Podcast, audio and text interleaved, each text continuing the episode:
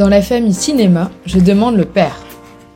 Il y a 15 jours, je vous racontais l'exposition Cinémode de Jean-Paul Gaultier. Mais il n'est pas le seul créateur de génie mis à l'honneur par la Cinémathèque. Aujourd'hui, rendez-vous avec le père du cinéma, Georges Méliès. Inventeur de génie et perfectionneur des outils inventés par des techniciens avant lui, il est le premier scénariste et concepteur d'effets spéciaux de l'histoire. Et la sienne d'histoire vaut justement le détour.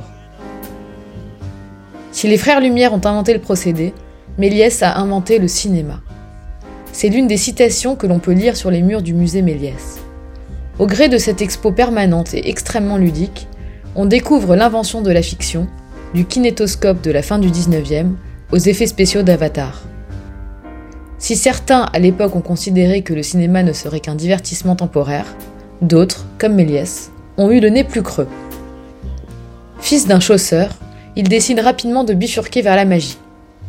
Un jour, il assiste à une projection des Frères Lumière. Abracadabra, Georges Méliès fera du cinéma. Au lieu de reprendre l'entreprise familiale, il transforme bientôt les locaux paternels en studio.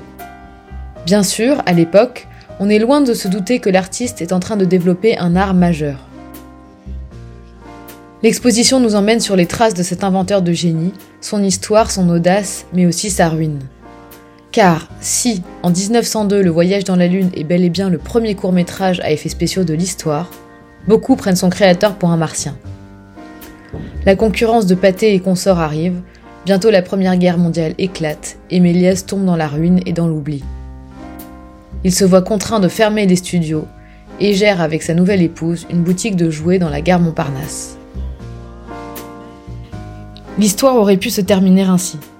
Mais la vie offre un happy end pour la mémoire du monsieur cinéma qu'était Méliès. Dans les années 30, des cinéphiles le retrouvent et le redécouvrent, à l'instar d'Henri Langlois, passionné de cinéma et futur cofondateur de la Cinémathèque de Paris.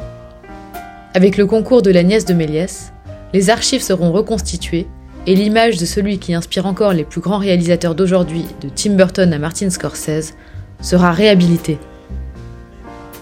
Vous l'aurez compris, mon conseil du jour, c'est d'aller rêver en tournant les manivelles du temps au musée Méliès, car, comme le disait lui-même le père du 7e art, quel est donc l'homme à notre époque qui pourrait vivre sans féerie, sans un peu de rêve?